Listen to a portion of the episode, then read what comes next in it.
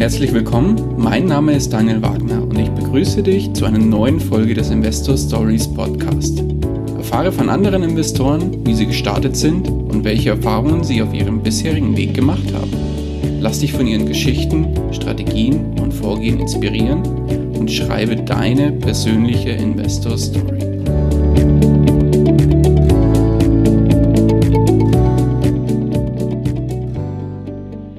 Bevor es mit der eigentlichen Podcast-Folge losgeht, möchte ich dir noch kurz unseren Werbepartner vorstellen. Und zwar das Anlegerportal extraetf.com. Dort findest du alle Infos rund um das Thema ETFs und darüber hinaus kannst du dir kostenlos ein Musterportfolio und eine individuelle Watchlist anlegen und sogar dein eigenes Bankdepot mit dem Portal verbinden. Unterm Strich hast du dann das perfekte Tool, um deine Finanzen optimal zu verwalten. Oder bist du vielleicht eher der Typ, der direkt mehr will? Auf einen Schlag mehrere Musterportfolios, Watchlists und Bankverbindungen nutzen und sinnvoll in eine Übersicht bringen. Kein Problem. Das Ganze kannst du für kleines Geld bei extra ETFs sofort bekommen und im Jahresabo sparst du noch bares Geld. Und als Hörer des Investor Stories Podcast erhältst du zusätzlich 25% Rabatt auf ein Jahresabo.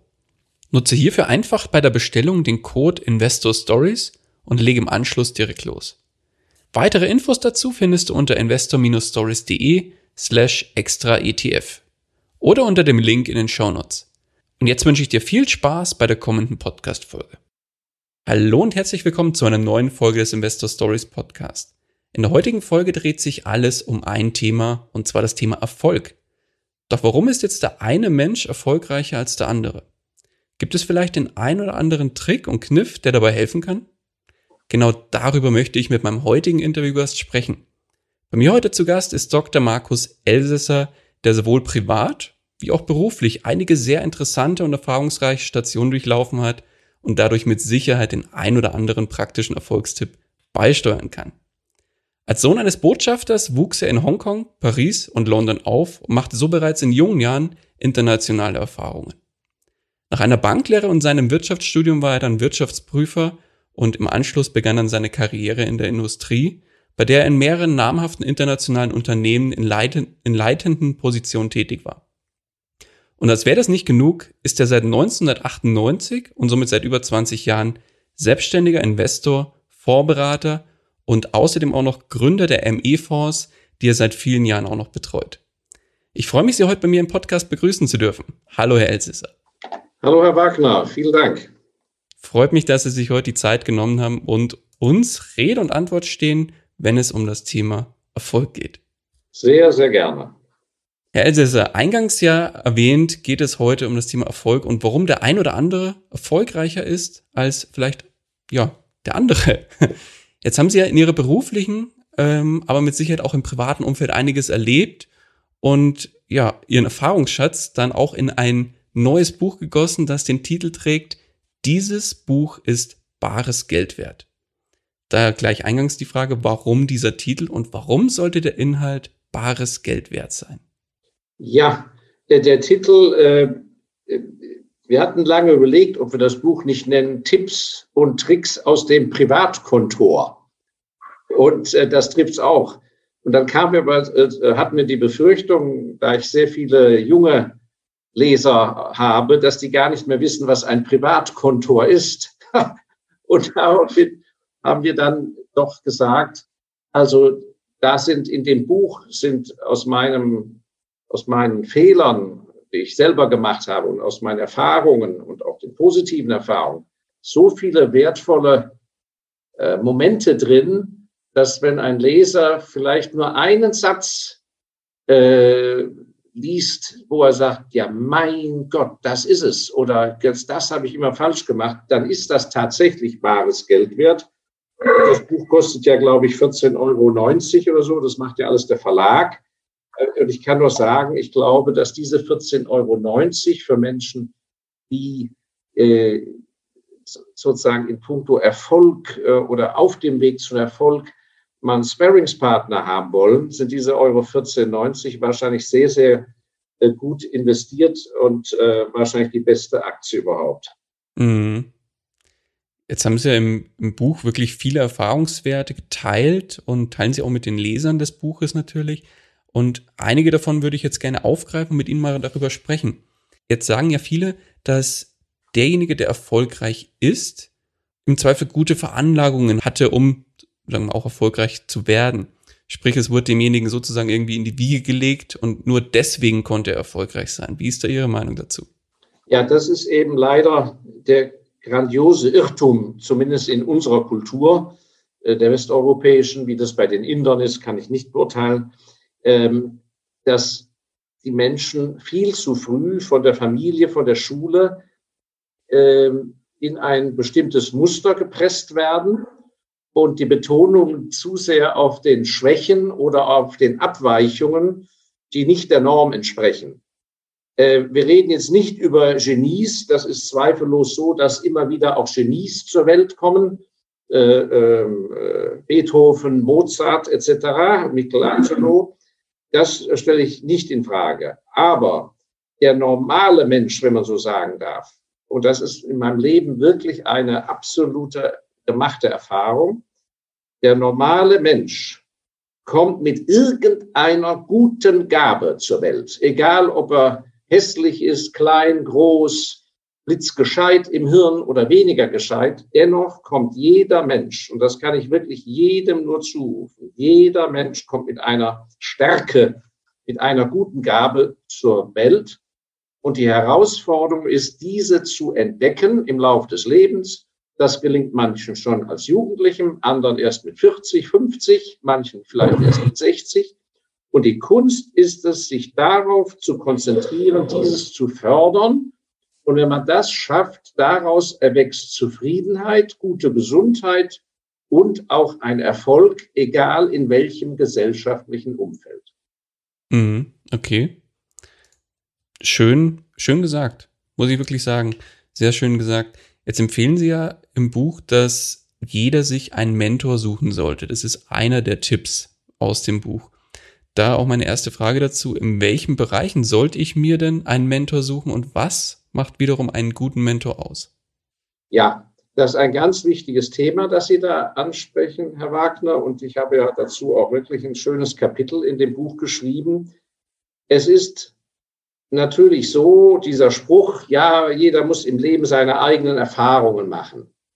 Das ist richtig, dass man seine Erfahrungen macht. Die Frage ist aber nur, von welchem Ausgangspunkt aus. Ja, und was für Erfahrungen?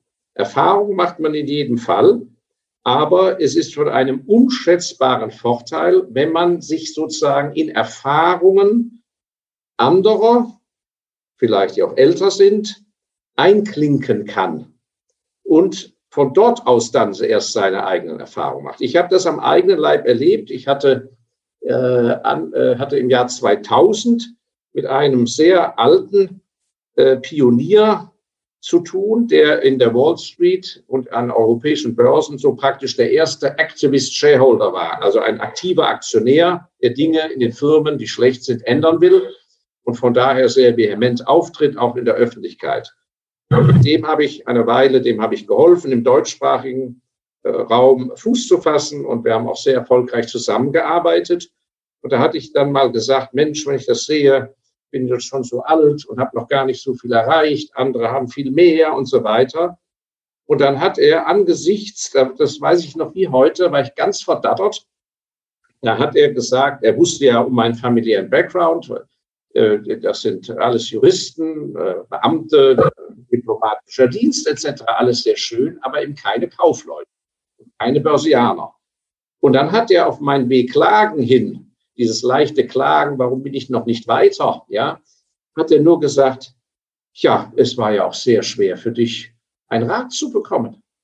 Du hattest ja niemand, der da als Profi sich auskannte auf diesem Feld. Und das hat mir wirklich äh, zu denken gegeben. Und ich glaube tatsächlich, dass viele Menschen sich einen beruflichen Umweg oder eine nicht richtig strukturierte Ausbildung oder eine Arbeit einfach im falschen Milieu, ja, im Großbetrieb statt besser im Kleinbetrieb etc. etc., dass sich ganz viele Umwege ersparen lassen, wenn man eben auf einen Mentor stößt. Und sie, der zweite Teil Ihrer Frage, ja, da gehe ich auch im Buch drauf ein, was macht einen guten Mentor aus? Das muss mit viel Bedacht überlegt werden. Das Wichtigste ist, dass das, und da sind die Menschen sehr unterschiedlich. Im Lauf des Lebens werden manche Menschen später großherzig und haben eine Freude, anderen zu helfen und anderen vielleicht Fehler zu ersparen, die sie selber gemacht haben. Und andere Menschen, muss man leider auch feststellen, sind neidisch.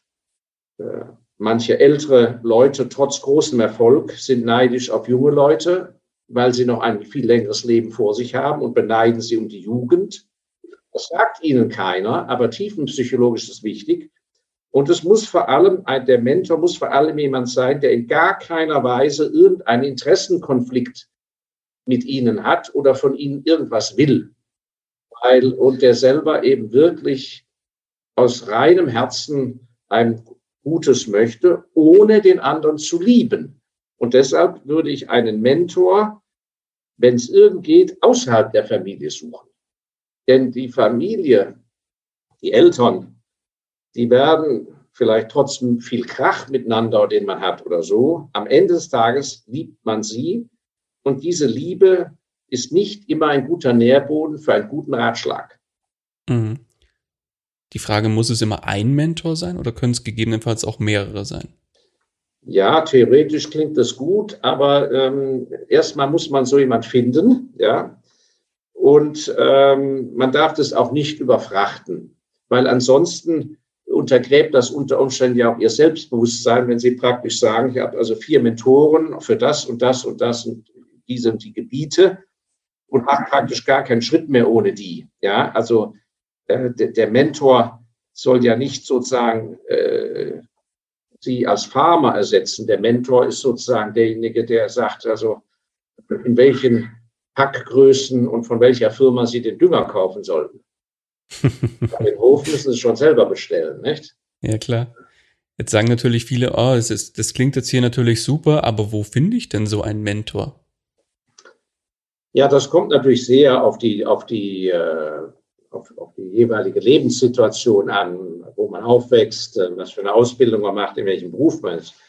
Sehr viele können an sich schon in ihrem Menschen, die im Beruf sind, im beruflichen Umfeld jemand finden. Ideal sind zum Beispiel, wenn man also sich an einen älteren Menschen wenden möchte, wenn man da sieht, dass ein Kollege oder ein Vorgesetzter, der jetzt in Pension geht. Viele werden ja auch jetzt früh pensioniert schon. Die Leute sind ja topfit, de facto oft in der, in der Blüte ihres Lebens. Das sind ja keine alten Tatterkreise.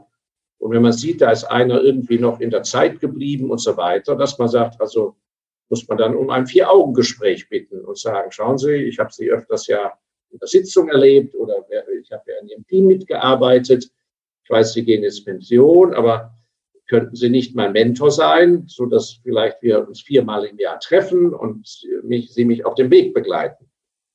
Und vielleicht sagt er dann, ja, das, ich fühle mich ganz geehrt, großartig. Wissen Sie, aber aus dem den Grund nicht. Aber äh, haben Sie eigentlich schon mal an den Dings Y gedacht? Oder er sagt, ich habe also im Tennisclub, da habe ich einen Freund, äh, ich weiß, der macht das aus Passion und hat das schon erfolgreich mit anderen gemacht. Ich vermittle es ihm mal. Also man muss sich da handverlesen vorrobben. Das kann man nicht äh, bei Google finden. Das muss über persönliche Wege gehen. Das A und O ist, dass man selber keine Hemmungen hat, mal jemand anzusprechen. Mehr als Nein sagen kann er ja nicht. Mhm. Und dann natürlich die spannende Frage, muss es immer ein, ein kostenloser Mentor sein, der sagt, ich begleite Sie äh, ja, auf Ihrem Weg gerne kostenlos? Oder kann man da auch sagen, ich finde jetzt niemanden in meinem näheren Umfeld oder auch nicht in der Firma oder was auch immer. Deswegen mache ich mich mal auf die Suche nach jemandem, der genau sowas anbietet, aber gegen Bezahlung. Ja, also da kann ich nur sagen, sobald man selber über finanzielle Mittel verfügt oder hat einen guten Job, äh, also es gibt viele Menschen, die hinter den Kulissen davon leben. Die sind vollberufliche Mentoren und ähm, also zum Beispiel, das hat ja nichts mehr damit zu tun, äh, dass man also Grundsätze des Fachwissens vermittelt. Es gibt Vorstände von großen Unternehmen, die einen Haufen Geld verdienen. Und die haben hinter den Kulissen, das wird man nie erfahren, einen Mentor, der ist dann vielleicht schon 80, aber die machen sozusagen keine große Entscheidung, ohne mit dem am Telefon gesprochen zu haben. Also da, das ist dann eine andere Form des Mentoring, dass die praktisch immer zum Telefonhörer greifen können und sagen, hör mal, Rat kommt also mein Aufsichtsratsvorsitzender rein und verlangt, dass ich den Meier rausschmeiß. Äh, der Sachverhalt ist aber der und der. Sag mal, was meinst du dazu? Und da das Besondere an Mentoring, ich habe das auch bei einigen Personen der Vergangenheit gemacht, äh, ist, und, und so mache ich das auch, dass die nicht ein Gutachten kriegen oder ein Wenn und Aber, wie so eine Tischvorlage von Beirat, sondern die kriegen eine Antwort, die, ist manch, die, die braucht manchmal 30 Sekunden, indem ich sage, in gar keinem Fall, aus dem, dem Grund, fertig, auf Wiederhören. Und das ist eben ein Vermögen wert. So ein Satz. Und das geht natürlich nur mit Menschen, die unglaublich Erfahrung haben und den Willen und die Passion, sich voll und ganz in die Situation des anderen reinzuversetzen. Diese Kombi, das bringt's. Die werden halt zum Teil hoch bezahlt. Insofern wird, kann man wahrscheinlich in jeder Preisklasse immer einen Mentor finden. Aber ich würde schon sagen, wenn man ein junger Mensch ist, muss man die Trumpfkarte der Jugend ausspielen, weil äh, wieso sollte ich von jemand, der gerade am Berufsanfang ist und gerade mal so über die Runden kommt oder muss überhaupt erst mal anfangen, Grundstock an Kapital zu bilden, der kann ja, äh, abgesehen vielleicht von einer sehr punktuellen Kurzberatung, ja, äh, der kann ja nicht dauerhaft einen Mentor äh, da alimentieren. Das bringt ja nichts. Aber nachher ist es sicher an der falschen Stelle gespart, wenn man feststellt, irgendwie alleine äh, kommt man so richtig nicht weiter und so weiter und so fort. Da ist es natürlich ein sehr kluges Investment. Mhm. Deswegen, ja, anfangs kann ja, muss es ja nicht immer ein eins zu eins Mentor sein, also in, in persönlicher Form, sondern im, im Zweifel, wenn vielleicht auch kein Mentor gefunden wird, dann könnte es ja beispielsweise auch ein, ich nenne es immer stiller Mentor sein, zum Beispiel in Form eines Buches, ein Autor, der, sage ich mal, wie jetzt Sie in Ihrem Buch auch den ein oder anderen Rat mit auf den Weg geben und das Wissen teilen. Also da kann man sich ja mit Sicherheit auch erstmal daran orientieren. Da haben Sie völlig recht. Also ich würde jedem Menschen empfehlen, egal in welchem Beruf er ist, irgendwo organisatorisch sich Zeit rauszuschneidern aus seiner Freizeit oder Berufszeit, um lebenslang zu lesen. Und zwar querbeet. Also ich als Fulltime-Investor und sehr kaufmännisch orientierter Mensch lese ganz bewusst Feuilleton, Wissenschaftsseiten, Historisches, Biografien. Ab einem gewissen Punkt braucht man keine Detailfachbücher zu lesen. Also wie man zusammenaddiert oder wie man Bruch rechnet. So scherzhaft gesagt. Aber äh, der Zugang über alle möglichen Medien, aber auch Bücher zu wirklich ehrlichem Know-how ist also fantastisch. Also da haben Sie völlig recht. Ähm, das würde ich sagen, egal ob man einen Mentor mal zeitweilig findet oder lange hat oder gar keinen Mentor hat, in jedem Fall ist das dringend anzuraten, einfach weil es eine Horizonterweiterung ist, ohne dass Sie auf Weltreise gehen müssen. Mhm. Und auch für kleines Geld zu haben. Absolut, ja. Kostenlos, ja auch. Teilweise ja, richtig. Ja. Viele Möglichkeiten. Kann ich sehr empfehlen. Aber dass Sie es ansprechen, was sehr wichtig ist, das, das stelle ich zurzeit fest, es ist erfreulich, dass viele Menschen äh, doch sich aufmachen und sagen, ja, ich muss mein Schicksal doch selber in die Hand nehmen. Aber sie landen natürlich, in manchen Medien gibt es natürlich eine Flut von Menschen, die publizistisch sehr clever wissen, wie man ahnungslo ahnungslose Leute so ein bisschen aufscheucht und womit man mehr Publizität bekommt, also Berufspublizisten, die aber sich als große Experten dargeben. In Wirklichkeit verfolgen sie ihre eigenen Interessen und wollen zum Beispiel Börsenbriefe verkaufen, Abonnenten gewinnen. Oder aber, äh, was weiß ich, ähm, tja, arbeiten für eine Goldfirma, ja, hinter den Kulissen. Also ähm, können die natürlich nicht gegen das Gold etwas sagen. Ja, da muss man schon sehr aufpassen, dass man nicht, also bei, ich nenne das bei den falschen Gurus landet.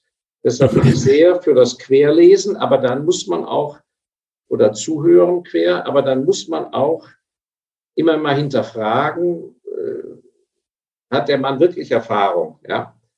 Oder, oder mal ein bisschen Background ausleuchten. Und da stellt man zum Teil fest, dass da Leute großartige Publizität haben, aber das sind sozusagen, das ist ja wie so eine Brötchentüte, die man aufpustet und dann mal draufhaut. Ne? Das macht viel Lärm, aber da war nichts drin in der Tüte. Null, null Erfahrung und vor allem null Erfolg. Also jemand, der permanent Misserfolg hat, eine Riesenpleite hingelegt hat, der kann wegen mir mit Fug und Recht seine Erfahrung vermitteln. Wie geht's einem, wenn man in der Pleite ist? Bravo. Aber wenn der sich geriert als der Obererfolgscoach, das ist doch entsetzlich. Also man muss sehr kritisch immer mal hinterfragen und das ist natürlich in Büchern sehr leicht, wenn man eine Biografie liest. Deshalb bin ich großer Freund von Biografien. Da sehe ich ja, was hat der Mann geleistet. Wenn er nichts geleistet hat, schon schlecht. Mhm. Ja, das Problem ist, glaube ich, dass auch viele sich dann, wie Sie schon sagen, so diese falschen Gurus gerne vorne rum aufspielen, aber hinten raus, wie Sie sagen, keine wirklichen Erfolge eigentlich vorweisen können. Deswegen sollte man immer schauen, dass man, wenn man sich da jemanden sucht, auf dem, auf dessen Rat man zurückgreift, dann sollte derjenige das auf jeden Fall auch immer vorgelebt haben und da stehen, wo man vielleicht auch hin will. Richtig, sehr richtig mhm. gesehen, ja. Sehr guter Ratschlag, Herr Wagner. Dann, ja, kommen wir auf Ihre Ratschläge zurück. Einen weiteren interessanten Tipp aus dem Buch wir haben es im Vorgespräch auch schon mal kurz angesprochen, was ich selbst ja auch umgesetzt habe, was ich sehr, sehr spannend fand. Und zwar raten Sie zu dem sogenannten Clan-Treffen, was zweimal im Jahr abgehalten werden sollte. Ich habe es meiner Frau erzählt, habe gesagt, lass jetzt zweimal im Jahr ein Clan-Treffen machen und dann hat sie erstmal mit den Augen geschlackert oder mit den Ohren geschlackert und wusste nicht genau, was ich jetzt damit meine. Deswegen, was steckt hinter dem Clan-Treffen? Ja, es ist so, dass aus meiner Sicht äh, jeder Mensch braucht natürlich eine Ausbildung, eine Schulausbildung und dann in irgendeiner Form eine berufliche Ausbildung. Aber äh, in unserer Gesellschaft äh, ist das viel zu eindimensional. Das heißt, dieser naive Glaube, der ist uns natürlich eingetrichtert worden, also zumindest so in meinem Umfeld war das so, dass letzten Endes äh, Schule und dann äh, zum Beispiel auch vor allem Universitäten und so weiter. Da gibt es dann praktisch, die, da wird man geformt, das ist sozusagen das Erwachsenwerden, so dass man in einen Beruf starten kann. Und damit hat sich quasi ausgelernt. Und dann gibt es später mal ein, zwei Fortbildungen oder so, ja, oder man sattelt irgendwas drauf. Und das muss dann halten, bis man 102 ist. Natürlich ganz großer Käse. Ähm, was völlig ungenutzt wird, äh, in, zumindest in der deutschsprachigen Kultur, ist die Orientierung auf die Familie im weiteren Sinn als Quelle von Erfahrungen, Know-how und so weiter. Und äh, dieser Trend, so schnell es geht, wenn man erwachsen wird, volljährig wird äh, oder, oder so auch in ein eigenes Leben hineingeht, alles nur noch selber seine Suppe zu kochen, bei wichtigsten Entscheidungen, ich, ich, ich, berate ja, wie gesagt, eine ganze Reihe Menschen und immer wieder stelle ich es fest, da kocht jeder sein Süppchen, wie gesagt, äh, finanziert seine Immobilien so rum, macht dieses, jenes und spricht mit keinem Mensch drüber, manchmal noch nicht mal mit dem Lebenspartner. Ja, warum? Weil er schon instinktiv weiß, oh, oh, oh, ich möchte nicht, dass mir mein Spielzeug hier kaputt gemacht wird. Die kommen ja vielleicht mit Argumenten. Und ich habe selber diesen Fehler früher gemacht, als ich jung war. Da wollte ich ums Verrecken Sachen durchdrücken. So im tiefsten Inneren wusste ich aber, Mensch, ah, ist das denn so richtig? Geht das nicht zu schnell? Und so weiter. Anstatt mich hinzusetzen und zu sagen, ein Kreis, das kann bei manchen Familien das die Eltern sein und die Kinder, es gibt aber auch vielleicht Familien, da ist der Vater für sowas nicht gut zu haben oder man hat Knatsch mit dem, dann muss man mal gucken, sagen wir mal, ja, gab es doch noch immer die Tante oder den Onkel oder ein Cousin, ein Großcousin. Da muss man vielleicht, deshalb nicht es ein Clan treffen, deshalb äh, ähm, nenne ich es bewusst Clan, weil wahrscheinlich bei vielen Familien äh, zunächst vielleicht äh, da emotionale Hemmschwellen oder Barrieren sind, äh, einfach die, mit, mit denen das zu machen, die direkt vor einem sitzen. Und ähm, um im Leben gut voranzukommen, ist es natürlich besonders gut, auch wenn sie einem vielleicht mit Liebe zugewandt sind, mit Menschen sich mal auszutauschen, die einen besonders gut kennen, die einen vom Sandkasten her kennen, ja, oder schon 20, 30 Jahre kennen, weil oft liegt es gar nicht an irgendwelchen Detailsachen, sondern ganz grundsätzlichen, nicht? Und ich bringe ja auch in dem Buch zum Beispiel das Beispiel mit dem Biorhythmus, ja. Wenn man in Erinnerung hat, dass einer einfach äh, morgens nie gut aus den Federn kommt, ja, ein, einfach äh, von der Grundkonstitution ein Langschläfer ist. Und der kommt jetzt mit dem Modell in, seinen, in seine Clansitzung, sagt, gute Nachricht, ich werde also kündigen in drei Monaten bei der, bei der Handelsfirma und ich mache einen eigenen Import auf für äh, verfaulte für verfaultes äh, Fallobst, ja, aus Rumänien. Das fliegt jeden Morgen oder einmal in der Woche am Airport um vier Uhr, um drei Uhr morgens ein. Und dann muss das verauktioniert werden in Rotterdam auf dem Großmarkt um halb fünf. Dann würde ich klar sagen, alles gut und schön. Das wirst du aber nicht 20 Jahre durchhalten, vor allem nicht mit Freude. Ja? Und solche Ratschläge gibt Ihnen natürlich kein Universitätsprofessor und vor allem auch kein Unternehmensberater. Ja, McKinsey rät Ihnen das nicht so. Also diese Vermeidung von fundamentalen Grundfehlern, aber auch natürlich die Kraft einer Familie. Also dieser Glaube, dass man alleine im, im Vertrauen auf Regierung, im Vertrauen auf Banken, die einem was finanzieren und so weiter, dass man da alles gut und easy schafft, ist ganz schlecht äh, im Vergleich zu dem Potenzial, was in einer Familie liegt. Und wenn ich das noch ausholen darf, nur als konkretes Beispiel. Es gibt innerhalb einer Familie welche, sagen wir mal, die haben, machen sich jetzt, haben ihren Meister gemacht, wollen sich als Handwerker selbstständig machen, brauchen 50.000 Euro, um einen Werkstattwagen zu kaufen und auszurüsten. Ja, sagen wir ein Klempner. Er kriegt aber die 50.000 von der Bank nicht so ohne weiteres geliehen. Gleichzeitig sitzt sein Onkel zwei Ortschaften weiter und hat 300.000 Euro zinslos auf der Bank rumliegen, rauft sich die Haare und ist sich unsicher, ob er zum ersten Mal in seinem Leben Aktien kaufen soll. Und das mit 58 Jahren. Anstatt dass man hergeht und sagt, pass mal auf, der Neffe ist tüchtig, der braucht 50.000 Euro, statt der Bank Zinsen zu zahlen, zumal oder vielmehr statt gar nicht erst sich selbstständig zu machen, weil er den verdammten Kredit nicht kriegt, leihe ich ihm das. Und er stottert es über fünf Jahre ab. Und dann wird eben hin und her gesprochen. Und wenn der Onkel irgendwie Hemmungen hat, sagt, wer weiß, ob er zurückzahlen kann, dann sagt vielleicht die Tante, du hör mal, das ist gar kein Problem. Wenn er nicht zurückzahlt, springe ich ein. Das heißt, mich hat immer schon als kleines Kind geärgert, dass in den Familien wird alles breit gequatscht. Der nächste Urlaub, der Autokauf, irgendwie, dass der Junge permanent nur vom PC hängt. Für alles ist Zeit.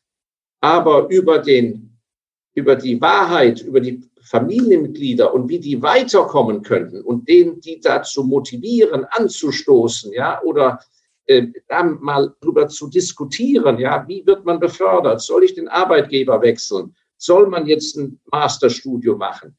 Das ist von einer ungeheuren, von einem ungeheuren Wert, das in einem, nennen wir es, familiären Kreis, da mal mit zu starten. Mhm. An dieser Stelle möchte ich dir einen weiteren Werbepartner von uns vorstellen, und zwar SyncImmo. Wenn du als Immobilieninvestor auf der Suche nach neuen Objekten bist, dann kommst du fast nicht drum herum, dass du in den gängigen Internetportalen unterwegs bist und dort Ausschau nach neuen Objekten hältst. Doch mittlerweile gibt es unzählige Portale und Zeitungen, in denen Objekte angeboten werden. Alle zu durchsuchen ist sehr zeitaufwendig und vor allem nervig. SyncImmo schafft hier Abhilfe. Dort kannst du dir individuelle Suchaufträge anlegen, die dann auf einen Schlag 30 Immobilienportale und Zeitungen durchsuchen und dir als Immobilieninvestor einen Haufen Arbeit abnehmen. Unterm Strich erledigst du damit in wenigen Minuten die Recherchearbeit, für die du sonst Stunden brauchen würdest. Außerdem werden dir die eigentlichen Informationen der Portale um wichtige Kennzahlen und zusätzliche Infos erweitert. Auf einen Blick siehst du beispielsweise, welche Bruttorendite und wie viel Cashflow dir ein Objekt bietet. Dein Vorteil? Du kannst SyncImmo 14 Tage kostenlos ausprobieren. Und glaub mir eins, es lohnt sich. Und außerdem erhältst du mit dem Code Investor Stories zusätzlich 10% auf ein Premium-Abo. Alle weiteren Infos dazu findest du unter investor-stories.de slash syncimmo oder unter dem Link in den Shownotes. Und jetzt viel Spaß bei der weiteren Podcast-Folge. Was sollte denn auf so einem Clan-Treffen alles zur Sprache kommen oder welche, und, oder anders gesagt, welche Sachen vielleicht nicht? Das kommt natürlich ganz auf die Familienkultur an. Ja, es gibt ja Familien, die können wunderbar miteinander streiten und äh, danach stoßen die wieder mit einem Glas Wein an und sind sich alle gut. Ja, und es gibt Familien, also ich habe ja auch alemannische Wurzeln äh, als Elsässer äh, und mein Großvater väterlicherseits, das war ein richtiger Alemanne, der war trocken, sehr fleißig, sehr sparsam, sehr erfolgreich, aber privat trocken wortkarg. Und wenn man, wenn der sich beleidigt fühlte, ja, dann sagte der, das ist ein Hund. Ja, und dann sprach der drei Tage nicht mehr mit seiner Ehefrau, meiner Oma. okay. Ja, so, da ist natürlich, sind, müssen andere Themen, also muss man vielleicht gewisse Themen meiden, weil sagen wir, das Maß der Selbstkritik nicht so ausgeprägt ist. Wichtig ist, damit das nicht ausartet in einen Debattierclub und, und, und Rumgelabere oder dass Einzelne das Gefühl haben, hier wird bei mir reingefunkt, ist praktisch, ich würde sagen, äh, sind zwei Dinge fundamental, damit das jeder weiß, was der Sinn und Zweck ist. Man muss ja auch da reinwachsen. Das klappt nicht gleich beim ersten Mal alles perfekt. Ähm, manche haben ja dann Hemmungen, was zu sagen, weil sie denken, sie wissen nicht genug. Das eine ist das Thema Geld. Und je ehrlicher man da ist, umso besser ja, indem einer sagt, ja Mensch, hier, also äh, die Oma wird jetzt alt, die kann sich ums Häusel nicht mehr so richtig kümmern, oben mit ihren zwei Mietern. Der eine Mieter will ausziehen. Sollen wir da jetzt das Bad neu renovieren? Äh, sollen wir den Hausflur neu machen? Lohnt sich das? Sollen wir das Haus eh in drei Jahren verkaufen? Dann müssen wir anders äh, renovieren, als wenn wir, als wenn wir es für unsere Enkel aufheben wollen. Und solche Geschichten. Ähm, also rund ums Geld allgemein. Wenn jemand da die Größe hat, die Hosen runterzulassen, ist das natürlich wunderbar, weil bei vielen sind einfach Dinge liegen geblieben. Angebissene Äpfel liegen darum im, im weitesten Sinne. Und da tun sich der eine vielleicht dann doch leicht, das mal anzugehen und sagen, so, okay, wir reden jetzt mit der Bank, wir wollen von den Schulden runter der, das fällt ihm leichter, wenn er da motiviert wird im Gespräch, wo einer sagt, Mensch, warum hast du denn da überhaupt Schiss? Oder ich gehe mit. Und das andere ist wirklich dieses Potenzial, das Potenzial, was jeder hat, wirklich zu mobilisieren. Die meisten Menschen holen leider nicht genug aus dieser wunderbaren Wundertüte, die das Leben darstellt, raus. Und da ist es so wertvoll, darüber zu reden, über die Ausbildungsschritte. Was macht Sinn, was macht nicht Sinn? Was passt zum Charakter? Äh, selbstständig machen? Ja, nein.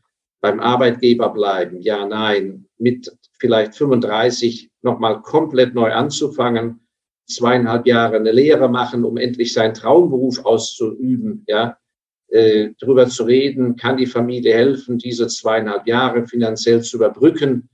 Es lohnt sich ja wenn einer mit 35 seinen Lebenstraum erfüllen will und das hat realistischen Ausblick und er wird mit 38 dann fertig und kann super starten, hat er noch ewig Zeit. Heute kann man ja in Berufen, die einen körperlich nicht schwer belasten oder seelisch, kann man ja locker bis zum 70. Lebensjahr machen.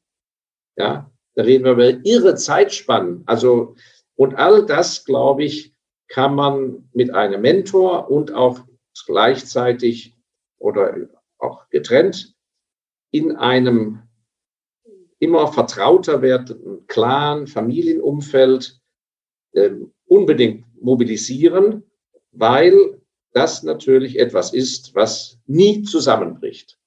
Die ganze Regierung kann zusammenbrechen, die Währung kann zusammenbrechen, es können einem Sachen abhanden kommen, genommen werden. der Austausch in so einem, nennen wir es Clan, nicht zu häufig, aber regelmäßig, ist am Ende das, was bleibt. Wir haben es ja jetzt bei uns zu Hause im kleinen Kreis gemacht, das heißt tatsächlich nur meine Frau und ich erstmal. Und da habe ich jetzt einfach mal so auf die Agenda gepackt, genau das Thema, was Sie gesagt haben, Geld, wo ich einfach mal, bei primär ist es ja auf meinem, auf meinem, meinem Thema oder mein Thema hier bei uns in der Familie, also Geldanlagen, Finanzen. Nichtsdestotrotz, meine Frau weiß im, weiß, sage ich mal, den groben Stand, aber im Clan-Treffen habe ich tatsächlich mal, bin ich sehr tief ins Detail gegangen und habe mal wirklich gesagt, schau mal, das haben wir, das habe ich noch vor, nächstes Jahr bist du, gehst du da mit, äh, das und das noch zu machen. Zum Beispiel bei mir ist es nächstes oder dieses Jahr wieder zwei weitere Eigentumswohnungen zum Beispiel zu kaufen. Da hat sie gesagt, okay, interessant, wir laufen in die aktuellen und haben uns einfach mal da so über dieses Thema ausgetauscht. Und äh, sie fand es sehr, sehr gut und auch im Prinzip das Thema Beruf berufliche Zukunft und äh, Weiterbildung und so weiter haben wir auch nochmal sehr detailliert auch angesprochen und dieses Clan-Treffen im kleinen Kreis einfach mal als Anlass genommen. Und ich habe ihm auch, äh, Ihnen auch im Vorgespräch schon gesagt, ich freue mich drauf, wenn meine Kinder ein bisschen älter sind. Jetzt sind sie ja eins und drei, das ist ja noch, da ist ja noch ein gutes Stück Zeit, aber wenn sie dann mal, sagen wir so, wenn es losgeht mit der beruflichen Ausbildung, mit der, mit der Schule, macht man mit der Schule weiter, studiert man oder macht man vielleicht erst eine Ausbildung, finde ich das, glaube ich, auch sehr wertvoll, wenn man genau solche Sachen in der Familie offen anspricht und da auch vielleicht die Kinder so aufzieht, dass sie da kein, keine falsche Scham äh, davor haben müssen, sowas auch offen anzu, anzusprechen im Familienkreis. Da haben Sie völlig recht, denn es ist so, ähm, nach wie vor auch heute noch, aber es war vor allem auch äh, so noch bis in die 80er, 90er Jahre sehr verbreitet und wie gesagt auch heute noch weit, weit, dass Leute diese Trennung machen dass sie im Beruf, ja, für einen Arbeitgeber wunderbar verhandeln, Discounts rausholen, also Preisnachlässe, dieses, jenes, ja, also dass jedes Mittelrecht für den Arbeitgeber und zu Hause mit dem eigenen Geldumgang einfach den Löffel abgeben. Da wird nicht drüber geredet. Da murkst man irgendwie rum, ist rein zufällig, ob man irgendwie einen Schulfreund hatte, der, ich weiß nicht was, eine Versicherungsagentur betreibt oder bei der Sparkasse Anlageberater ist. Und ohne weiteren Research und Recherche sagt man, ja gut, was machst du? Ja, dann mache ich so, fertig aus. Und also das Hirn, wie gesagt, nicht für die Farbe des neuen Autos zermattern, ja, das muss äh, locker nebenher gehen, sondern wirklich für die Familie, für sich selber äh, gut sorgen. Und das ist eben, was, glaube ich, so viele Menschen zurzeit, ähm, wie sagt man, äh, beunruhigt oder warum viele Leute irritiert sind, weil sie an sich irgendwie dachten, andere machen das und regeln das. Die Gesellschaft bleibt immer harmonisch, man wird nach oben getragen, alles ist gut. Und jetzt sind wir wieder in ganz normalen Zeiten, wie in den Gründerzeiten, wenn große Erfindungen sind, technologische Umbrüche und so weiter. Das muss man selber regeln. Und das Mutterseelen allein im Kämmerlein mit niemand drüber sich austauschen, da ist man schön dumm und das wird teuer kommen. Wie wichtig ist denn aus Ihrer Sicht das eigene Umfeld? Und das geht ja jetzt bei mir, sage ich mal, auch über die Familie hinaus. Das heißt, das eigene Umfeld in Form von Familie, aber auch Freunde, Kollegen und so weiter. Wie wichtig ist das eigene Umfeld für den Erfolg von einem Menschen? Ja, das ist ein sehr wichtiger Punkt. Ähm, es bringt nichts, ein einsamer Wolf zu werden, der aufgrund seiner eigenen überragenden Klugheit, der vermeintlichen arrogant meint, er selber ist ja oberschlau. Aber auf der anderen Seite bringt es nichts, sozusagen sich selber zu ignorieren, sich nicht selber zu erforschen. Und man stürzt sich einfach so in einen super Freundeskreis. Ja, es gibt ja Leute, die leben nur mit Freunden zusammen, ja, abgesehen also, äh, in ihrer Freizeit. Das ist sehr schön, wenn das wirklich zur Entspannung ist, ein Ausgleich zum Beruf, Kontakte, Pflege ohne irgendwelche Hinterngedanken, keiner will was von einem und so weiter und so fort. Das ist herrlich. Und das schreibe ich auch im Buch, wie schön das ist, wenn es Menschen gelingt, Sandkastenfreundschaften, Freundschaften aus der frühen Schulzeit und der Schulzeit ein Leben lang zu pflegen. So Verbindungen halten ja, selbst wenn man sich 20 Jahre mal nicht sieht und spricht. Ja, da fängt man ja direkt wieder an, wo es immer war. Sowas ist Gold wert. Gefährlich sind aus meiner Sicht äh, Freundschaften, die sich zufällig ergeben, die sich aus dem Beruf ergeben, weil man da mit Erwartungen verbindet, der könnte einem ja mal helfen oder und so weiter und so fort. Ähm, wichtig ist, dass man sich ein Netzwerk aufbaut. Ja? Ähm, ein Netzwerk, wo man sagt, jawohl, ähm, dieser Mensch hat Erfahrung, Wissensgebiete, die ich nicht habe, ähm, aber man ist sich sympathisch und kann zum Hörer greifen, ähm, einfach damit man einen eigenen breiteren Horizont bekommt. Und das ist etwas, was man systematisch im Laufe seines Lebens aufbauen kann. Ja, aber dieses Festklammern, nur weil man mal jemand auf dem Campingplatz äh, am Plattensee kennengelernt hat und hat fünf Bier nett mit dem getrunken, dass der daraufhin ein Leben lang mit seiner Gesamtfamilie jetzt ein Freund ist, in Anführungszeichen. Äh, das, davon halte ich nichts, weil jeder hat nur bedingt Zeit. Und ehe sie sich versehen, haben sie einen Haufen Leute am, am Bein. Und sie werden sehen, vor allem wenn sie eines Tages sehr erfolgreich sind, dann das ist, ist ja wie mit den Bienen, die gern zum Honeypot fliegen, ja. Ähm, dann klammern sich natürlich Leute auch an sie, die gern in ihrem Glanz leben, davon was abhaben wollen, was erwarten. Also die sogenannten falschen Freunde. Aber ähm, also Netzwerk ja, Freundeskreis, also Netzwerk ja für Erfolg, für mehr Wissen und so weiter und Freunde wirklich für tiefe Herzensfreundschaft. So würde ich die Trennung machen. Mhm. Angenommen, man hat jetzt einen sehr guten Freund, der aber grundsätzlich sehr negativ bestimmten Dingen immer eingestimmt ist. Also er sieht eher so das Negative als das Positive in allen Dingen. Und zieht, man merkt auch selbst nach jedem Gespräch mit diesem Freund, ist man irgendwie immer ein bisschen schlecht drauf, weil egal um was man gesprochen hat, es wurde immer ja das Negative gesehen. Sollte man sich von solchen Freunden trennen? Das kommt darauf an, was man sonst in diese Menschen sieht. Das ist jetzt so generell äh, schwer zu beantworten. Aber grundsätzlich kann ich dringend empfehlen, sich von Menschen zu distanzieren oder den Kontakt zu minimieren.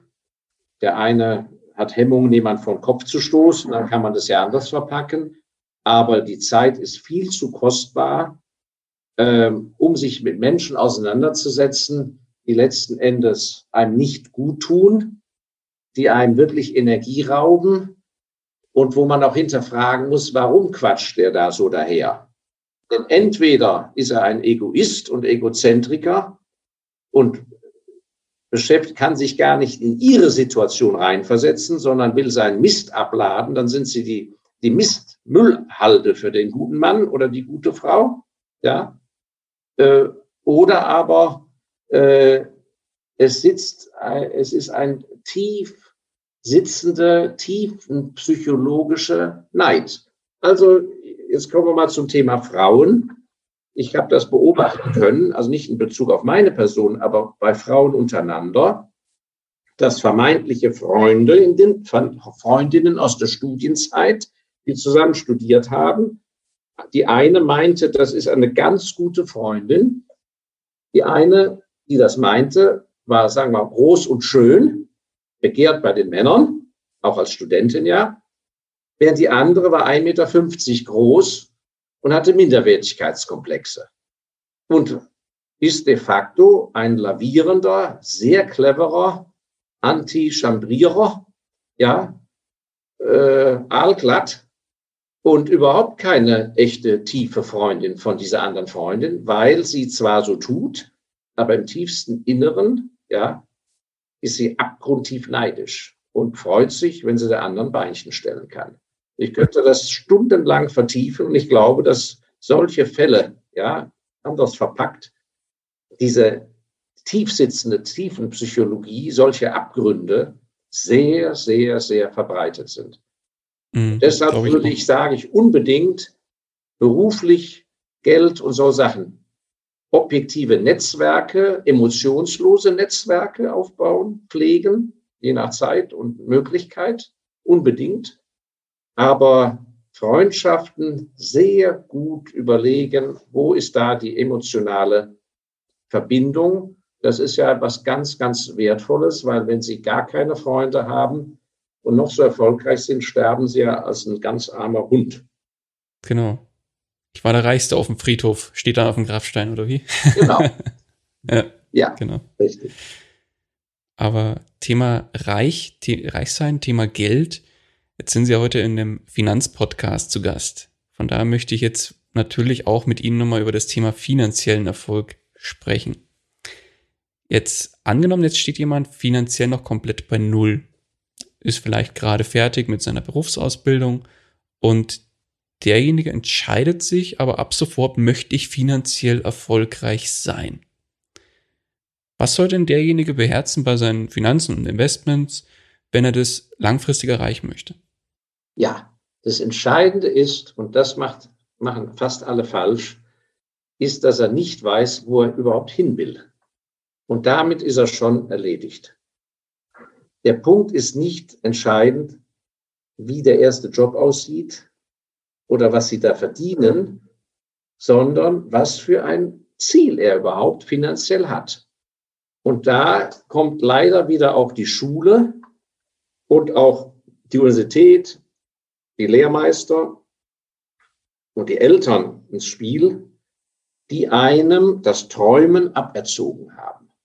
Und da kommt natürlich ganz toll zum Einsatz, wenn Sie den richtigen Mentor haben, der einem sagt, was man selber als junger Mensch am Berufsanfang größtenteils gar nicht sehen kann, dass ein Mensch ein, obwohl man noch jung ist, klar erkennt, dass wie im Röntgenbild was für ein Potenzial in diesem Menschen steckt, wenn er aufs richtige Gleis kommt und sagt, du hör mal, du verdienst zwar jetzt, ich weiß nicht was, 1800 Brot netto, 1800 Euro netto im Monat, aber du solltest an sich, wenn du 70 bist, 5 Millionen Euro haben. Weil das hat natürlich maßgeblichen Einfluss darauf, alleine welche Anfangsjobs ich wähle. Ich kann Jobs wählen, die vielleicht etwas mehr Geld bringen, die aber auf Dauer in einer Sackgasse enden, aus der man nicht mehr rauskommt. Und genauso kann ich zu einem Arbeitgeber gehen, wo ich auch gut bezahlt werde, wo ich aber gleichzeitig super viel lerne. Die Engländer sagen dazu, I better learn while I earn. Das lege ich auch im Buch klar da.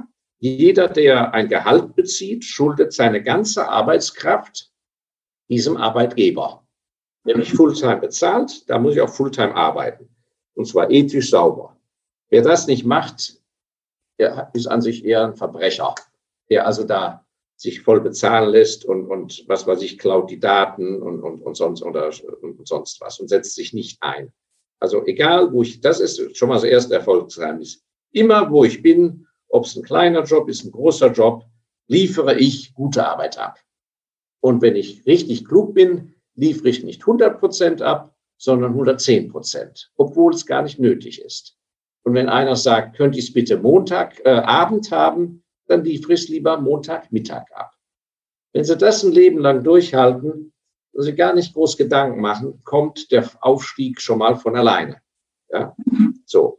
Aber also das heißt, wenn der Mentor mit Ihnen zum Ergebnis kommt und sagt, du pass mal auf, ich kenne deine Familie und das und jenes und wie ich dich einschätze, wenn du in dem, dem Feld arbeitest, spätestens wenn du 36 bist oder allerspätestens mit 40, musst du dich selbstständig machen. Du taugst nicht, was weiß ich, zum Chefarzt im Krankenhaus. Du, du bist einfach einer, ja, das, das, das hältst nicht durch. Oder jemand, der eine Sparkassendirektor werden will, erkennt der Mentor, so pass mal auf, sieh zu, dass du, was weiß ich, bis zum Abteilungsleiter kommst und dann musst dich selbstständig machen mit einer eigenen Finanzagentur, weil das politische Hickehacke, ja, mit dem Bürgermeister und den Landräten und ich weiß nicht was, die dann über dein Gehalt bestimmen und die Politik und so weiter, da bist du nicht der Typ für.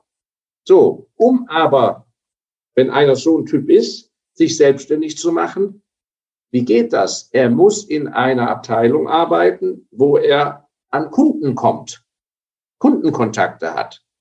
Wenn er in der sozusagen in der, auf der Verwaltungsschiene im Rechnungswesen landet, da kommt er nie mit raus.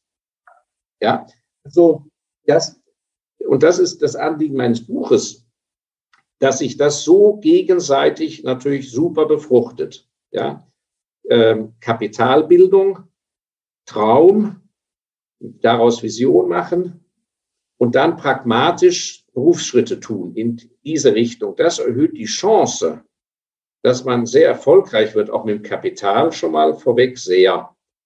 Denn Sie können noch ein so guter Geldanleger sein nachher und gute Aktien aussuchen oder geschickt Immobilien kaufen.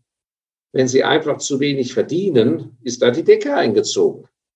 Und nur um Ihnen da mal ein Beispiel zu zeigen, ich habe viele Studienkollegen von mir, die das auch erst spät erkannt haben und haben gesagt, Mensch, uns hat gar keiner am Anfang gesagt, dass wir ja richtig gut sind. Und dass ja nur mit Wasser gekocht wird. Und wir waren ja viel zu bescheiden. Und dass wir so viel erreichen können, das hat uns ja gar keiner in der Uni oder so gesagt. Und die Sorge ums Gehalt, die muss man und das Einkommen, das trägt später richtig. Und ich habe viele, wirklich viele erfolgreiche äh, aus der Jugendzeit Studienfreunde, die klar sagen können, die verdienen heute in einer Woche, seit Jahren jetzt schon, in einer Woche verdienen die so viel, wie früher ihr Jahresanfangsgehalt war, ihr Jahresgehalt. Also damit will ich sagen, weil ich weiß noch, dass ich jung war. Mein Gott, hat man da einen beneidet, der es war ja noch zur D-Mark-Zeit. Ich rechne jetzt auf Euro um. Da hat man einen beneidet, der also 200 Euro mehr verdiente brutto als man selber beim ersten Job. Da sagt man, oh, der hat es gut getroffen. Vollkommener Schwachsinn natürlich sowas. Entscheidend ist, auf welches Sprungbrett sie draufkommen. Ob sie ein Leben lang auf dem einer ein Meter Brett starten im Freibad oder ob sie aufs fünf Meter Brett kommen. Ne? Das ist es doch. Das heißt, für Sie ist definitiv der Beruf ein, eine wichtige Basis, um finanziell voranzukommen. Also ich kenne keinen, der aus eigener Kraft Multimillionär geworden ist, der in seinem Beruf eine totale Vollpfeife ist oder aber ein guter Mann, aber irgendwie subaltern da, also irgendwie hängen geblieben ist in der Hierarchie, ja, aber ein genialer Geldanleger.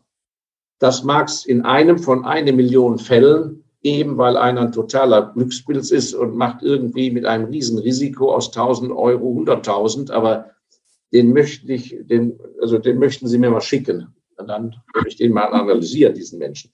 Nein, totaler Quatsch. Das ist eine alleine mentale Frage.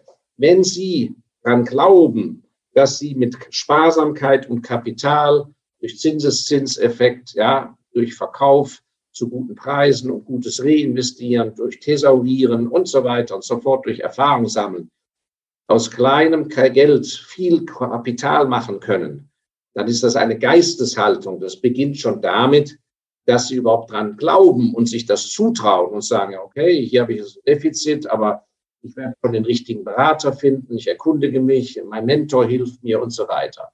Wer so eine geistige Haltung hat, kann in der Zeit, wo er die meiste Zeit verbringt, in seinem beruflichen Umfeld, völlig wurscht, ob als selbstständiger Handwerker, als angehender Topmanager, kann keine Flasche sein, kann nicht akzeptieren, dass er auf einem dummen Job von einem Blödsinn-Chef drangsaliert wird 20 Jahre lang.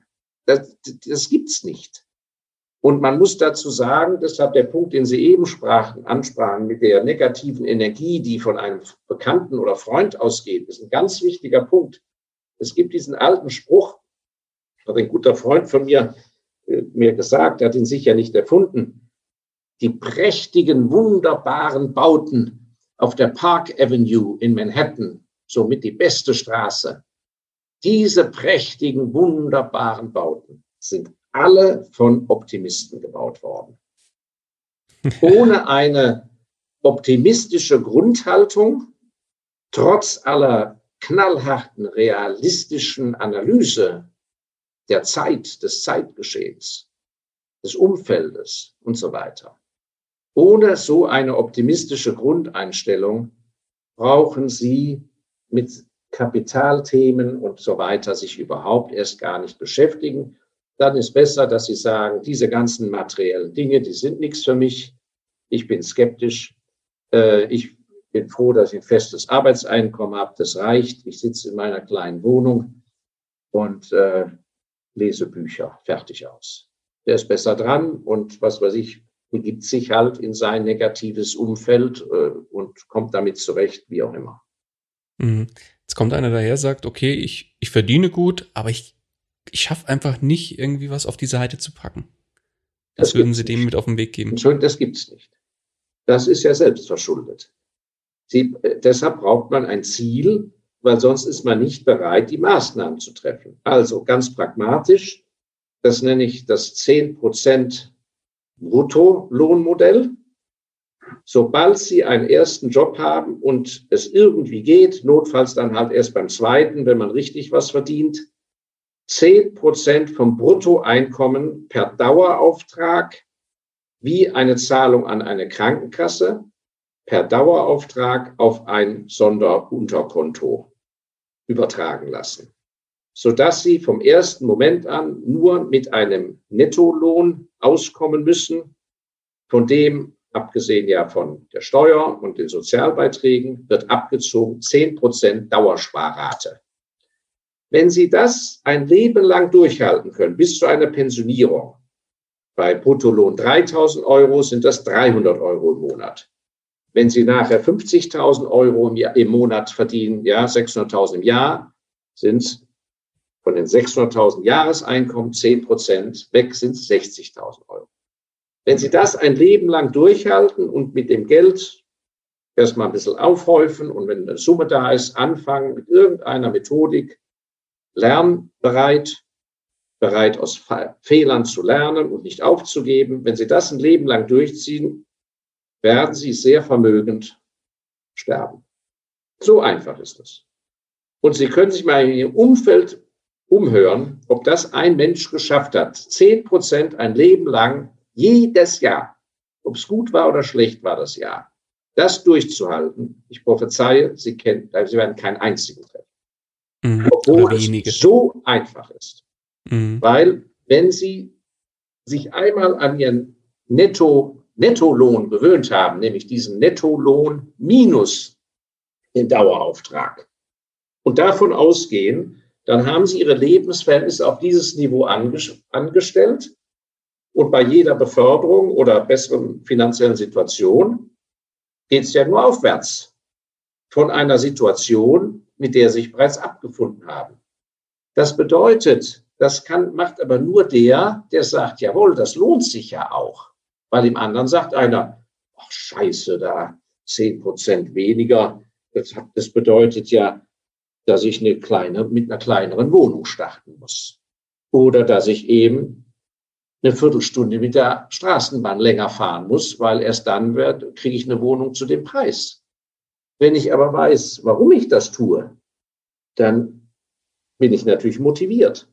Und wer das nicht macht und denkt, das Geld fällt vom Himmel, ja, oder irgendwann, wenn ich mal mehr verdiene, ja, dann ist er, der, der schafft das nicht. Weil im einen Jahr schaffen sie es vielleicht, Geld zur Seite zu legen, das sagen, Mensch, wir haben verdient, wir haben wenig ausgegeben, guck mal, da ist doch so und so viel übrig.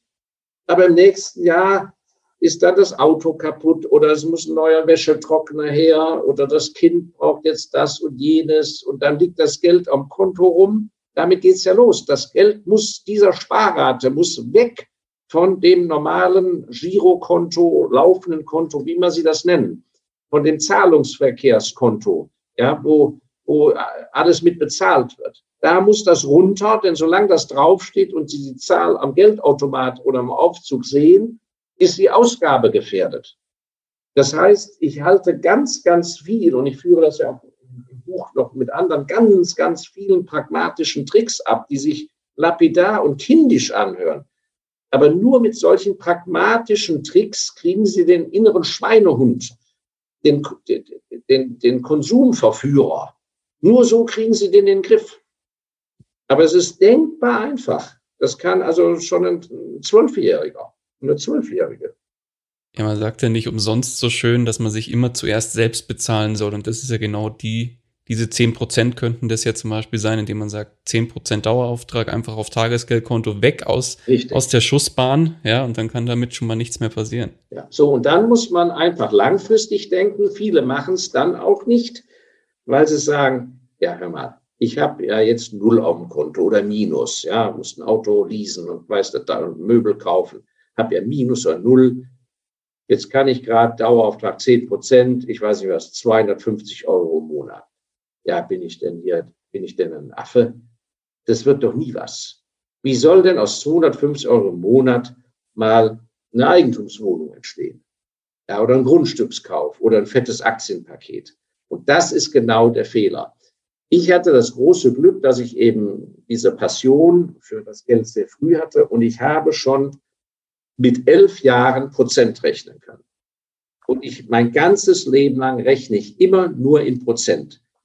Mein erstes Aktienengagement mit 15 Jahren habe ich in und die Abwicklung, der, Kauf und Verkauf habe ich in Prozent gerechnet und mich riesig gefreut, weil ich, glaube ich, 16 Prozent in, ich weiß nicht was, vier Monaten verdient habe. Ja.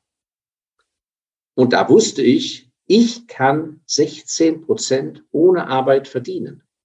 Und ich wusste, dass 16 Prozent auf eine Million sind 160.000 Euro. Ich wusste also damals schon, dass ich die Kraft besitze, 16 Prozent zu machen. Und wenn ich ein reicher Erbe gewesen wäre, hätte ich das auf eine Million machen können. Ich hätte also 160.000 Euro in vier Monaten verdient. Wie viel habe ich aber in Realität verdient als 15-Jähriger? 16 Prozent. Ich glaube, es waren 48 Euro. Verstehen Sie? Und deshalb bin ich ein vielfacher Multimillionär geworden, weil ich immer in Prozent gerechnet habe. Im anderen Fall hätte ich gesagt, ja gut und schön, 48 Euro, so ein Quark, ja, bringt mich das meinem Ziel näher, reich zu werden?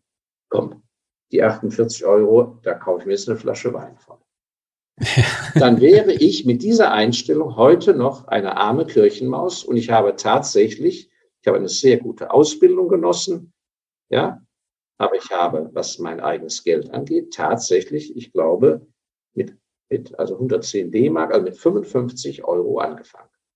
Und alles andere kommt nur aus Fleiß, Sparsamkeit und einer sehr intensiven Beschäftigung, was ich mit meinen Ersparnissen mache.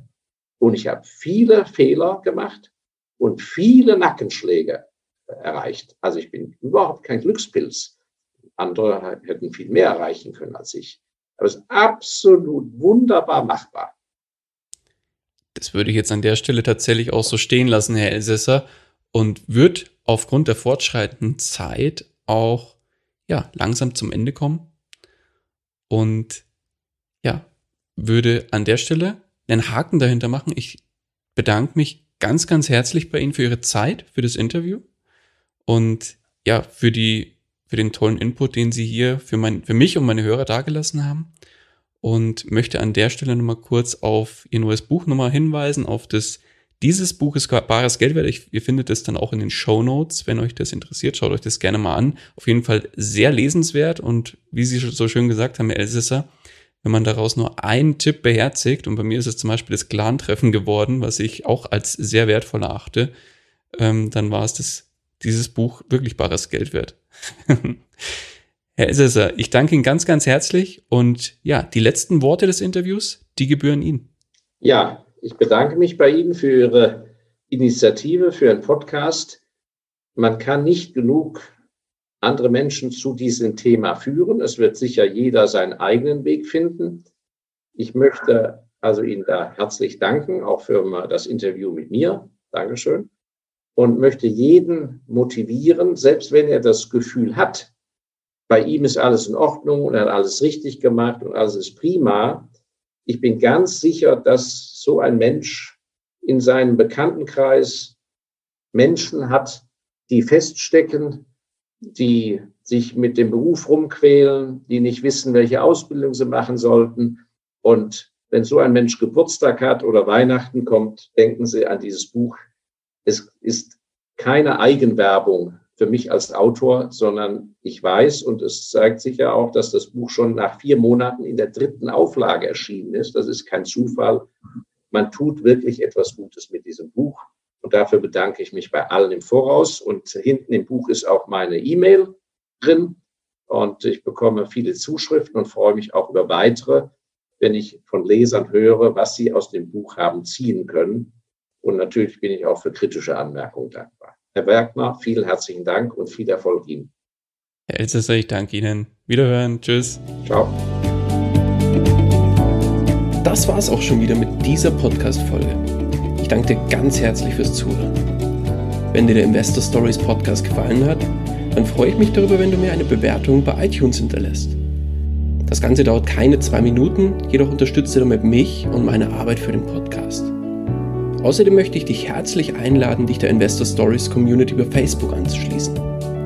Vernetze dich dort mit Gleichgesinnten, tausche dich mit anderen Menschen, die ebenso die Verantwortung für ihre Finanzen selbst übernommen haben, aus und profitiere vom Know-how vieler erfahrener Investoren. Neben dem aktiven Austausch erwarten dich regelmäßige Community-Aktionen, Gewinnspiele und noch vieles mehr. Den Weg zur Community findest du über www.investor-stories.de slash community. Ich freue mich, wenn du auch beim nächsten Mal wieder mit dabei bist. In dem Sinne, alles Gute und habe die Ehre, dein